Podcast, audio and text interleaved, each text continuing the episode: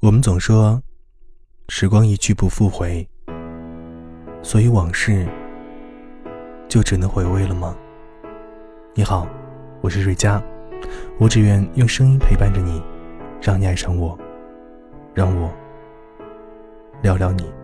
我们的开始是很长的电影，放映了三年。我票都还留着。我还记得自己的初恋，算是初恋吧。那时候刚上初中，少年间的美好、青涩与懵懂，所有不敢直视袒露的内心，都化作默默的关心。我也试图通过这样的方式，向对方传递着：你对我有些特别。那时候我也是这样，我喜欢的男生特别的迷恋周杰伦，只要周董出了唱片，他哪怕省下饭钱也会去买一张专辑。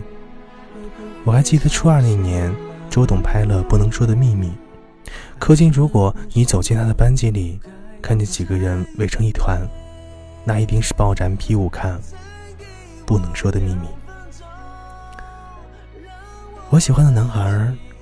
一直想买《不能说的秘密》的电影书，但书店一直断货，买不到。我和妈妈撒谎，说自己要买练习册，坐了一小时的公交车，跑到了图书批发市场，挨家挨户的去问，终于买到了一本。我还记得，那是一个飘着鹅毛大雪的冬天，我被冷风吹得瑟瑟发抖。我故意把书摆在最显眼的地方，只要他经过。我就会假装和别人提起我买的书，等着他来找我借。有时候缘分不够，就要靠努力来凑。因为这本书，我俩接触的机会多了。为了能够有更多的话题聊，我就学周董的新歌，看 MV，不放过任何一本有关周董出现的娱乐杂志，还把“哎呦不错”当成自己的口头禅。那时候的感情很懵懂，拉个手我就能够红脸一上午，看他一笑，我就会笑个不停。偶然间分享一副耳机，还要小心翼翼地藏在校服里，装成捂耳朵的样子。但这些都成了后来我想起他的回忆，特别的纯洁，特别的美好。这本书。后来跟着我辗转了很多个城市，我与那个男孩只是在最后的同学聚会上见过一面，彼此什么都没有联系。但许多年后，我总能听到周杰伦的歌曲的时候，就想起了他。聊天记录可以删除，相册合影也可以撕掉，他送过我的礼物，我可以再还给他，唯独记忆会永远深刻的。扎根在记忆当中，要么会心一笑，要么失声痛哭。我曾经以为删东西成了我生活状态当中的一种习惯，随便别人怎么强调，我都不愿意做任何的改变。没想到后来打破这个习惯的也是我，因为我遇到了一个让我舍不得删掉聊天记录的人。所以，任凭时光荏苒，岁月如梭，我心里一直有你。忍不住化身一条孤枕的鱼，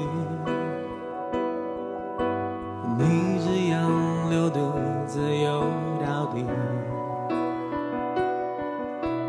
年少时候虔诚把过的事。沉默的沉深海里，重温几次，结局还是失去了。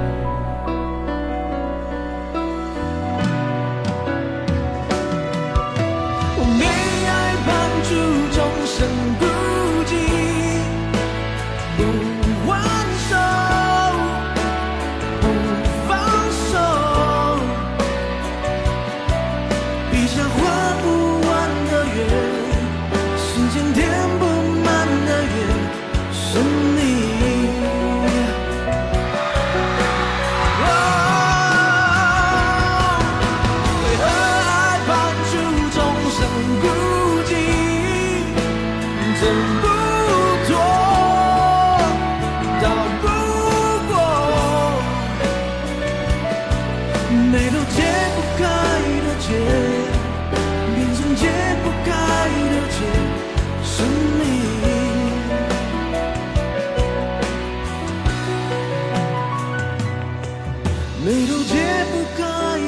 share.